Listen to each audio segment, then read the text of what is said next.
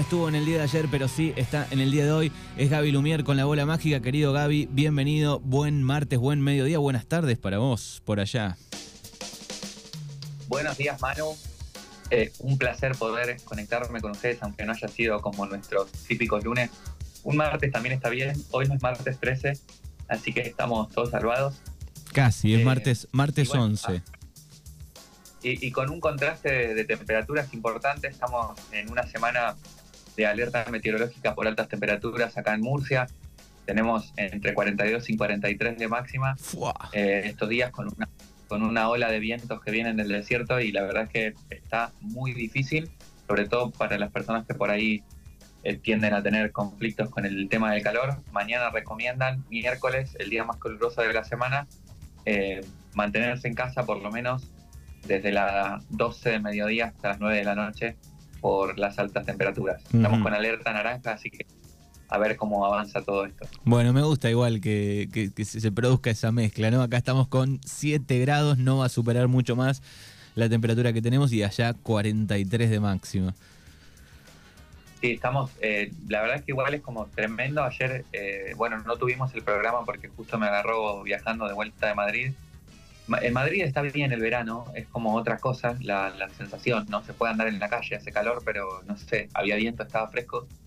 Y en el camino de vuelta ya por, por la zona de Albacete, que es como una zona de meseta, bastante árida también, parecido a Murcia, pero bastante más lejos del mar, eh, este viento, ¿vieron cuando hay viento, pero el viento es parece un secador de pelo del calor que tiene el viento? Bueno, esa es un poco la sensación que estamos teniendo estos días, porque hay mucho viento, pero muy caliente. Entonces todas las ventanas cerradas, ventilador, aire acondicionado el que tiene, hidratándose bien. Bien. Bueno, así están los climas de un lado y del otro. Eh, ¿Qué tenemos para, el día de hoy, Gaby? Bueno, eh, hoy quería contarles un poco em, sobre, bueno, sobre mi experiencia eh, improvisando el fin de semana, porque, bueno, les quiero hablar a la gente que siempre nos escucha sobre el tema de improvisar como, como una herramienta interesante para vivir la vida, ¿no? Y para de pronto enfocar el futuro. Porque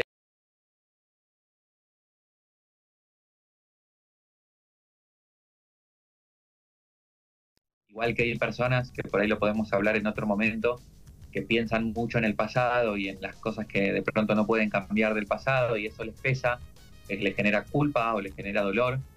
Eh, en esta temporada de cáncer que tendemos en la temporada de cáncer a, meternos hacia adentro, sobre todo en aquel hemisferio, ¿no? Que hace mucho frío, entonces la gente como que tiende a estar más adentro, más buscando y reflexionando. Eh, a mí me gustaba pensar, o me, gusta pensar también en la otra polaridad que tiene que ver con esta idea de, de, en vez de pensar en el pasado y de estar hacia adentro, pensar un poco en el futuro. Y esto también es por experiencia propia. Eh, ¿no? La ansiedad que me, genera el futuro y la ansiedad que le genera el futuro a la gente por si va a haber laburo, si no va a haber, a cuánto se va a ir el dólar, eh, cuánto voy a ganar el mes que viene para las personas que somos autónomas, que trabajamos por nuestra cuenta, si voy a vender, si no voy a vender, ¿no?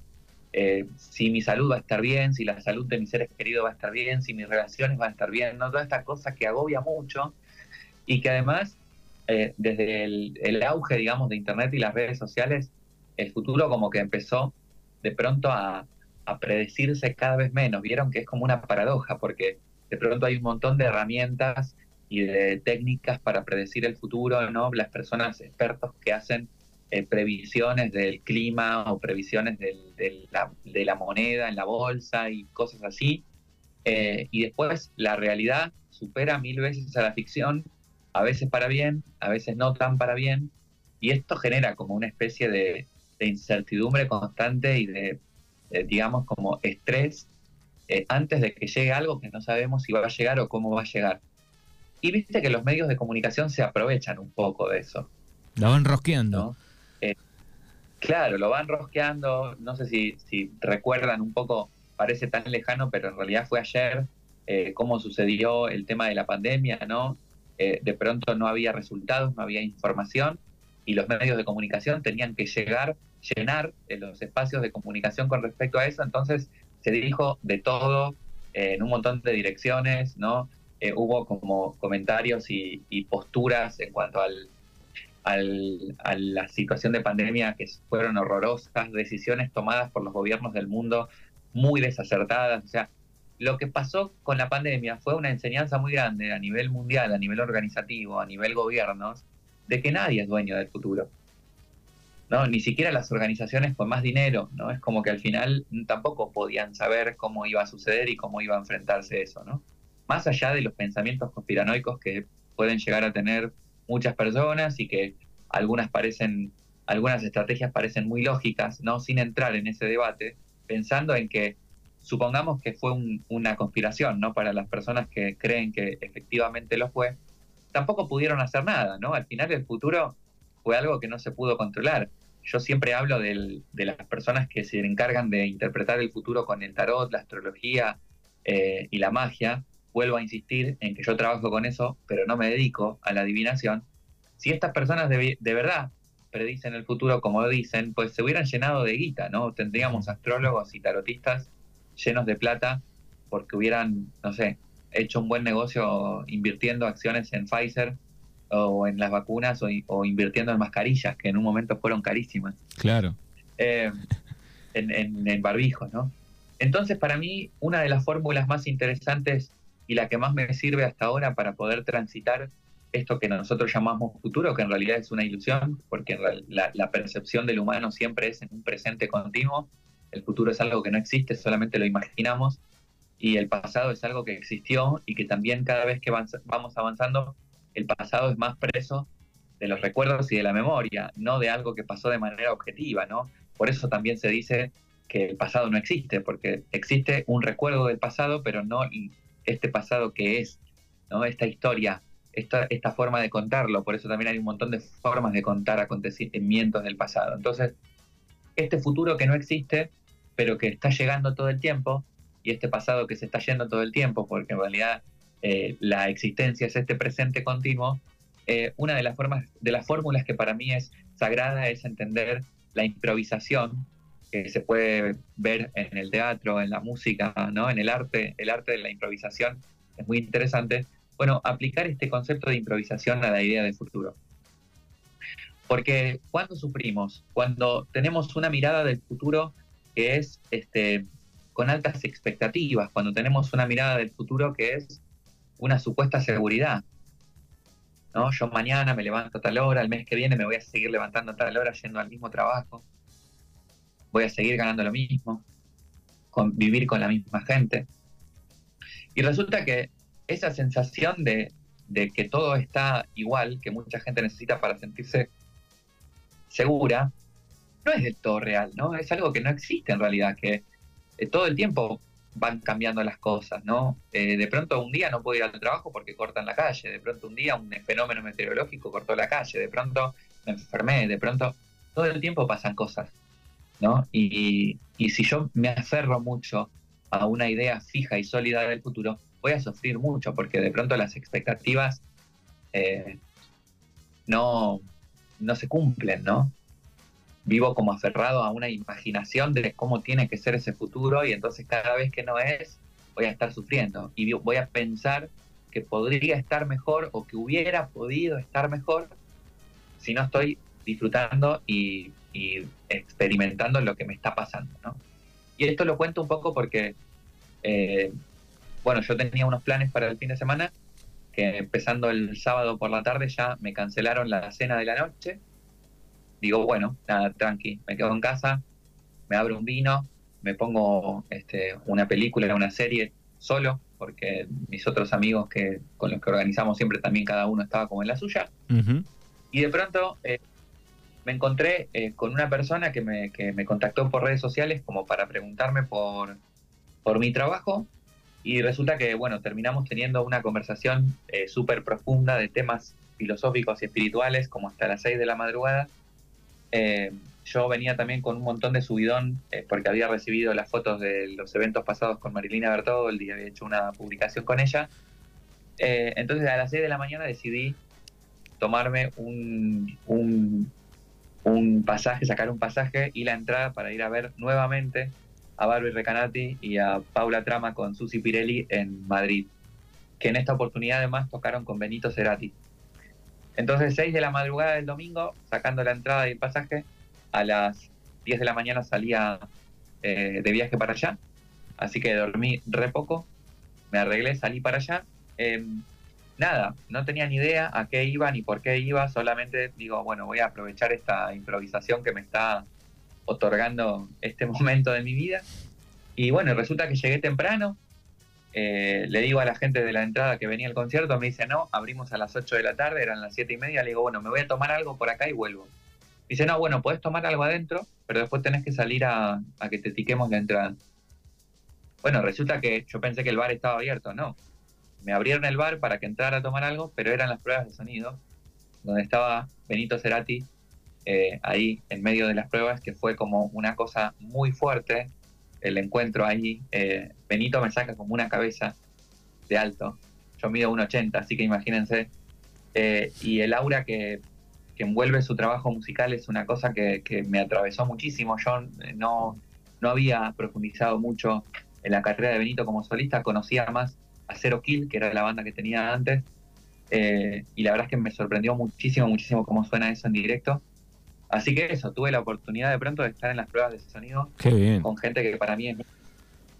Y bueno, y después cuando ya comenzaron los shows, eh, cerró esa noche Barbie Recanati, que ya era la segunda vez que la vi en esta gira. Bueno, están presentando el nuevo disco que se llama El final de las cosas, que después vamos a cerrar el programa con una canción que me gusta mucho porque habla de un futuro interesante, ahora les voy a explicar. Y, y bueno, y en un momento del concierto dice Barbie que quería dedicar una canción a una persona muy especial y se la dedicó al chico de Murcia, que era yo, eh, porque, claro, estuvimos intentando organizar un concierto acústico de Barbie para el viernes pasado y que por el tema de los viajes en tren eh, y en avión para moverse dentro de España era medio complicado venir a Murcia desde Barcelona con las con las otras fechas que tenían encima, entonces no pudieron venir, pero yo ya había conseguido sala, equipo de sonido. Habías organizado, digamos, eh, sonido, lugar, esas cosas. Total, total, sí, que de hecho igual quedó para armar algo el año que viene y armar un poco algo más, más potente porque, bueno, eh, yo tengo muchas ganas de que Barbie pueda venir con, con la banda, ¿no? Que es otra cosa. Eh, el acústico de Barbie con Lux Raptor sonó increíble. Lux es parte de la banda de Barbie Recanati, es la eh, tecladista, pero es multiinstrumentista, entonces estuvo tocando el teclado, la trompeta, es una genia. La conocí también esa noche. Muy buena onda de las chicas. y bueno, nada, como, como que estoy en racha, ¿no? Esta sensación de que si no me hubiera lanzado a improvisar sobre esos planes de fin de semana, de pronto no me hubiera pasado todo eso que pasó. Eh, conocí también a, la, a, una de las chicas que organiza eh, todos los eventos de las chicas acá, de Benito, de, Fabi Cantilo, de Juana Molina. Qué, qué, bien, el otro día he escuchado, digo, qué bien eh, la, música argentina, el, el, sonido urbano, el rock. Eh, DJs, digo, eh, la están rompiendo eh, más que antes, ¿no?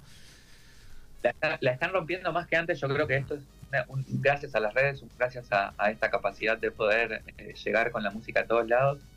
a Barbie y a las chicas les jugó un poco mal la fecha justo del concierto porque a unas pocas calles de donde este, se hacía el concierto estaba tocando Divididos, Damas Gratis y otras bandas grosísimas de Argentina. Escuché, escuché. mucha, mucho, ese festival donde, donde estaba divididos, eh, Gratis. Bueno, el otro día vimos una foto de, mm, eh, de Penélope Cruz con Bizarrap, por ejemplo.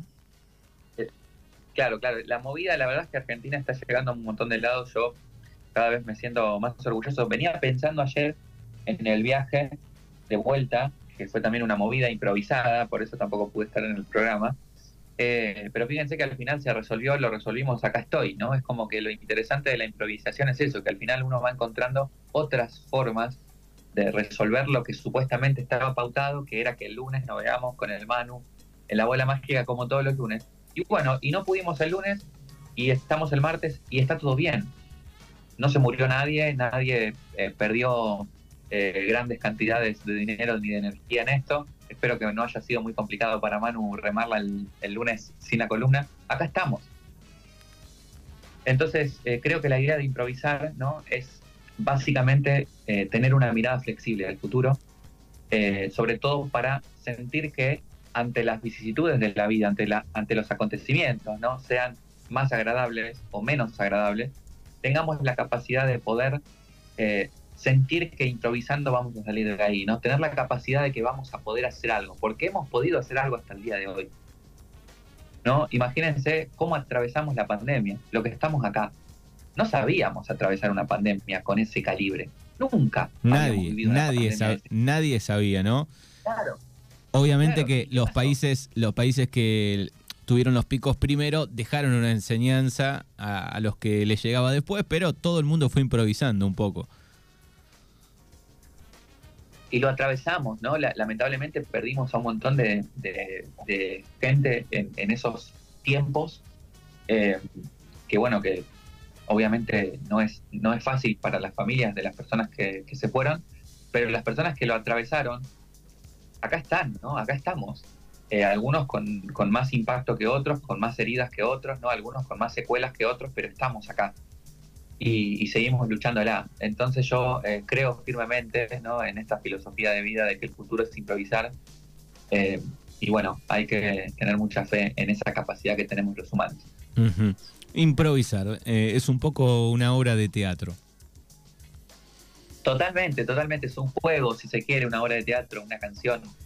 a veces hay momentos de la, de la canción que, el ritmo es pegadizo y bailable y otros momentos donde uno prefiere algunos silencios, algunos sonidos más experimentales y, uno va transitando esos diferentes momentos, ¿no? Y en la obra de teatro, en la película pasa lo mismo, momentos de tensión, momentos de, alegría, de risas, momentos de tristeza, y la vida es un poco eso, entonces creo que abrirse eh, en esta actitud de improvisar, y me lo quiero tatuar, el futuro es improvisar, eh, creo que es uno de, de los métodos más interesantes de poder vivir esta idea de futuro con, con más alegría o con, o con más acierto, porque también es eso, a veces la improvisación te lleva a lugares donde no te imaginabas y te pasan cosas como estas que me pasaron el fin de semana. Hay que pasar la barrera del miedo ahí en la improvisación. Hay un, hay un, cuando vas caminando ahí, ahí en el medio hay un poco de, miedo, ¿no? ¿Sabes qué pasa? ¿Sabes qué pasa, Manu? Que el miedo no dura mucho es como eh, el, sistema eh, nervioso libera como un montón de cortisol y de cosas que hacen que eh, el miedo se active muy fuerte en un momento y después más que miedosos vamos a estar ansiosos y la ansiedad es, es una señal de que tenemos que salir corriendo de algo que es un peligro, ¿no? Y a veces es un peligro imaginado. bueno, esa misma ansiedad que se libera esa misma, ese mismo cortisol, esas mismas endorfinas, adrenalina, no la adrenalina que se libera cuando tenemos miedo y ansiedad, es la misma que podemos usar para improvisar. La diferencia es que cuando terminas de utilizar esa energía para hacer, para improvisar y, las cosas salen, no salen como lo esperabas, pero salen cosas interesantes o incluso a veces salen cosas mucho mejores, eh, utilizamos ese miedo y esa ansiedad eh, a favor de nosotros, a favor de la salud y del mundo, ¿no? Y no, y no como algo que, nada, que nos hace sentirnos mal o que de pronto tiene un impacto negativo en nosotros y en los demás. Así que confío en la capacidad de improvisar del mundo, de las personas, en su propia vida y en sus propias relaciones, siempre cuidando a los, a los otros, eh, pero sintiéndose con, con, esa, con esa capacidad, ¿no? con esa eh, idea de, de, la improvisación. Muy bien, bueno, es Gaby Lumier desde Murcia, desde España como todas las semanas aquí en Mañanas Urbanas. Gracias como siempre, abrazo enorme y nos vamos a encontrar el próximo lunes. El próximo lunes eh, vamos a pedirle a la vida que sí. Nos vemos ahí. Abrazo enorme. Chao. Un abrazo.